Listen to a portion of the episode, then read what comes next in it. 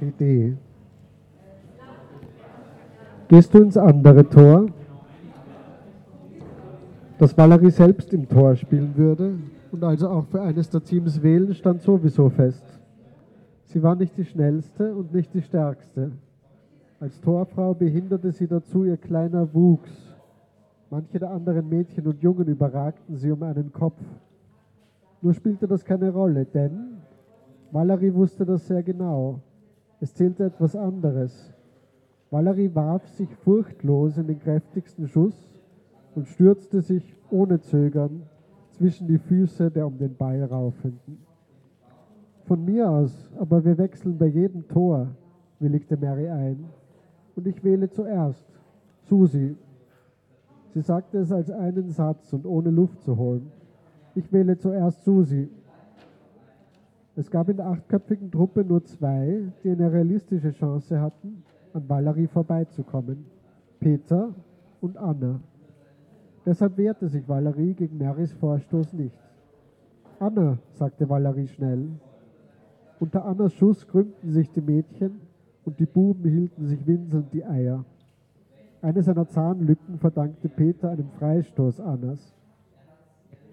Peter, freute sich Mary. Natürlich, niemand lief schneller als Peter.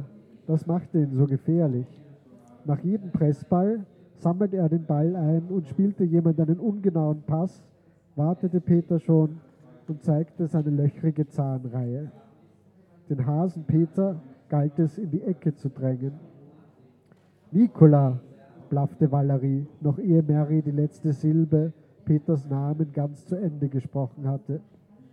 Die Falle war zugeschnappt. Die bullige, aber täuschend bewegliche Nikola würde Peter nicht von der Pelle rücken. Zwischen den Teams standen nur noch Beate und Konrad. Konrad flehte Mary mit einem herzerweichenden Blick an. Nimm mich, sagte der Blick. Beate hielt die Hände vom Bauch verschränkt und drehte gemächlich Daumen. Valerie verstand, warum sie nicht nervös war. Für die träge Beate war es Win-Win. Die letzte bekam das stärkere Team. Konrad gab Mary nach. Ob sie Konrad wählte, weil sie ihn mochte und er ihr leid tat, oder weil sie ihn für den besseren Spieler hielt, darüber konnte Valerie nur mutmaßen. Allerdings hatte sie einen Verdacht, beinahe eine Theorie. Mary hatte für Konrad ein Ding. Der schüchterne Junge gefiel ihr. Das war der Grund, weshalb sie den technikstarken Spieler nicht früher gewählt hatte. Es wäre zu offensichtlich gewesen. Doch wie es aussah, hatte auch er ein Ding für Mary. Und deshalb schaute, sie an, schaute er sie an wie ein hungriges Eichhörnchen. Jede Wette, dachte Valerie, dass die beiden morgen miteinander gehen. Beate lief zu Valerie und schlug ein. Sie kam gerade recht. Die langsame Beate verfügte über eine unschätzbare Stärke. Sie wusste einen Pass zu spielen und kannte weder Ehrgeiz noch Eigensinn. Genau, was Valerie im Mittelfeld brauchte. Sie hatte das bessere Team gewählt. Und weil die anderen das wussten und sie wusste, dass die anderen es wussten, beunruhigte sie nicht wenig, was sich vom Ende der Wiese her näherte. Die hohe Figur Helgas hatte die drei Birken am Straßenrand bereits hinter sich gelassen und joggte auf die Gruppe zu, wuchs und wuchs, bis sie schon von weitem größer als die anderen Kinder wirkte. Helga spielt bei uns, wir haben keinen fixen Goalie, triumphierte Mary. Wir spielen in Unterzahl, sagte Valerie. Die Mädchen hatten einen Kreis gebildet und die Köpfe zusammengesteckt. Aber das ist kein Problem. Es ist sogar gut. Gut? zweifelte Anna. Sie haben Helga. Niemand gewinnt gegen Helga. Und sie sind mehr, fügte Nicola hinzu. Wie soll ich Peter und Helga gleichzeitig decken? Ich habe nicht gesagt, dass es leicht ist, belehrte Valerie aber es ist gut. Wenn wir verlieren, sagen wir einfach, wir waren weniger. Und außerdem ist Helga viel zu alt. Wenn wir allerdings gewinnen, wir haben keine Chance. Das ist doch Zeitverschwendung, unterbrach Beate. Wenn wir gewinnen, wiederholte Valerie lauter, sind wir Legenden. Man wird sich noch im nächsten Sommer an das Spiel erinnern. Sie machte eine Kunstpause. Wie ein paar Mädels Helga in Unterzahl besiegten. Träum weiter, spottete Anna. Das ist nicht Kickers oder Mila Superstar. Wie wär's? rief ihnen Mary siegessicher zu. Spielen wir dann irgendwann? Die Rucksäcke und Jacken wurden zu Torstangen aufgelegt. Ein Tor Richtung Stadt und das andere zum Wald. Die Distanz zwischen den ausgefransten Haufen sollte fünf von Helga Schritten betragen. Valerie und Mary feilschten um jeden Zentimeter, bis beide einverstanden waren. Wir wechseln sowieso nach fünf Toren, beruhigte Valerie. Na gut, aber ihr spielt zuerst gegen die Sonne. Valerie stellte sich ins Tor, den Rücken zur Stadt. Sie zog ihre Schirmkappe tiefer ins Gesicht. Die Sonne sollte kein Problem darstellen. Vor hohen Bällen hatte sie keine Angst, sondern vor dem Stangenpass zum flinken Peter. Helga kontrollierte den Ball in der Mitte des Feldes. Nikola stocherte mit ihren kürzeren Beinen nach dem Ball aber Helga drückte ihr einfach den breiten Rücken ins Gesicht. Die Riesin drehte sich nach links und nach rechts, deckte geschickt den Ball ab und lachte sich dabei kaputt.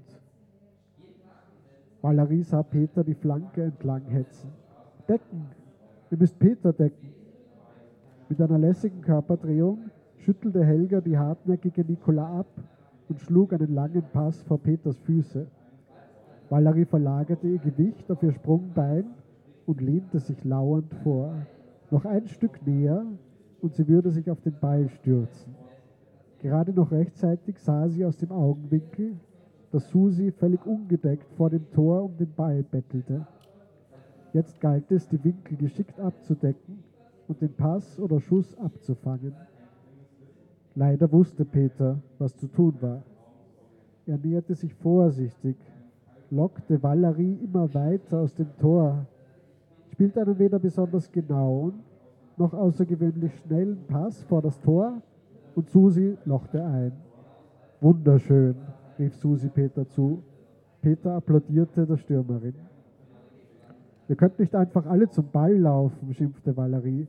So kann das nichts werden. Benutzt euren Kopf.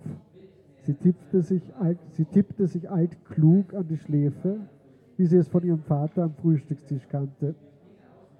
Wieder erkämpfte Helga den Ball. Wieder spielte Peter den Pass von der Flanke, nur diesmal hielt Mary den Fuß hin. Time out, verlangte Valerie. Mary grinste. Ihr wollt doch nur Zeit schinden. Jedes Team ein Time out, bestand Valerie auf ihrem Recht. Folgende Taktik. Sie bildeten wieder den Kreis. Arm über Arm. Erstens, wir lassen uns nicht entmutigen. Im Fernsehen fallen sie auch immer zurück, bevor sie es umdrehen. Das machen wir auch. Klar, hob Beate an, wir haben ihnen nur einen vor. Zweitens, viele Valerie ermahnend ins Wort.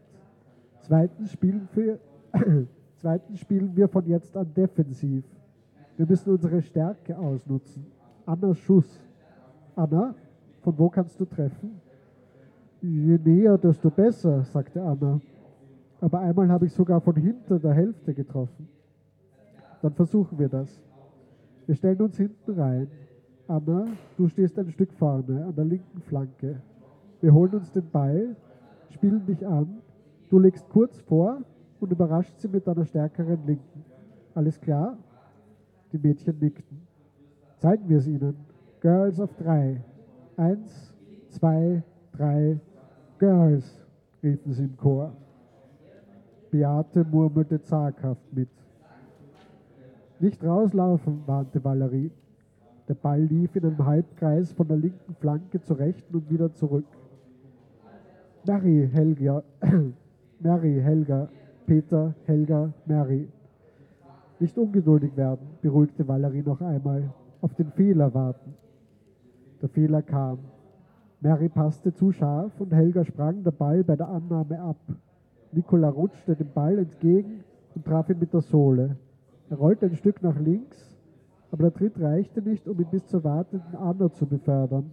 Stattdessen blieb er auf halbem Weg zwischen Peter und dem Tor liegen. Peter schoss auf den Ball zu. Valerie begriff, was sie zu tun hatte und jagte ihm entgegen. Schwer zu sagen, ob sie näher gestanden hatte oder schneller reagiert. Jedenfalls erreichte sie den Ball vor Peter und putzte mit voller Kraft aus. Gib mir das Pilzbuch, Bela, ermahnte ihn seine Mutter. Du hast deine Hausaufgaben noch nicht erledigt. Wenn du fertig bist, kannst du lesen und spielen, so viel du willst. Einen Teil habe ich schon gemacht, rechtfertigte sich Bela. Den anderen mache ich morgen in der Pause. Mach sie doch fertig, dann sind sie erledigt. Na gut, ich mache sie nachher. Darf ich das Buch? Darf ich bitte das Buch haben? korrigierte sie ihn. Wenn du mir deine Aufgabe gezeigt haben wirst, bekommst du es zurück. Bela wartete, bis sie das Zimmer verlassen hatte. Wie sie sich immer ausdrückt, Lehrerinnen, sagte er laut und schüttelte den Kopf, wie es seine Mutter gerne machte.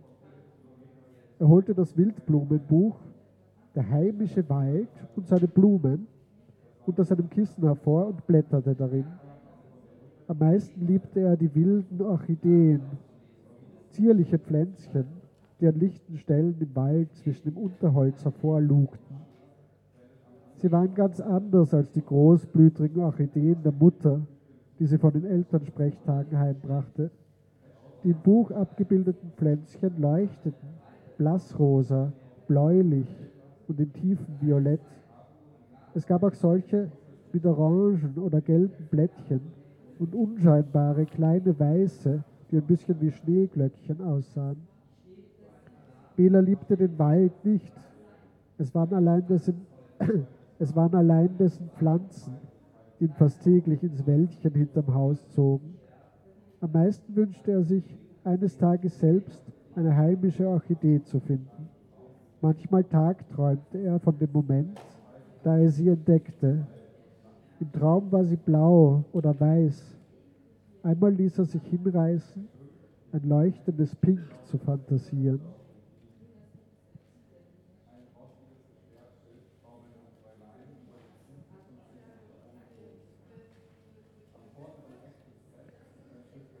Bin mit der Hausaufgabe fertig und gehe spazieren, rief er an seiner Mutter vorbei hastend und seine Jacke vom Haken schnappend. Bela, bleib sofort stehen, rief die Mutter ihm nach. Erst zeigst du sie mir. Er tat, als hätte er nicht gehört. Wenn er später zurückkäme, würde er sich dumm stellen. Ach so, das habe ich nicht gehört. Das hat doch geheißen. Haben wir nicht gesagt? Die Buchen und Eichen hatten ihr grünes Sommerkleid bereits gegen den löchrigen gelben Herbstmantel getauscht.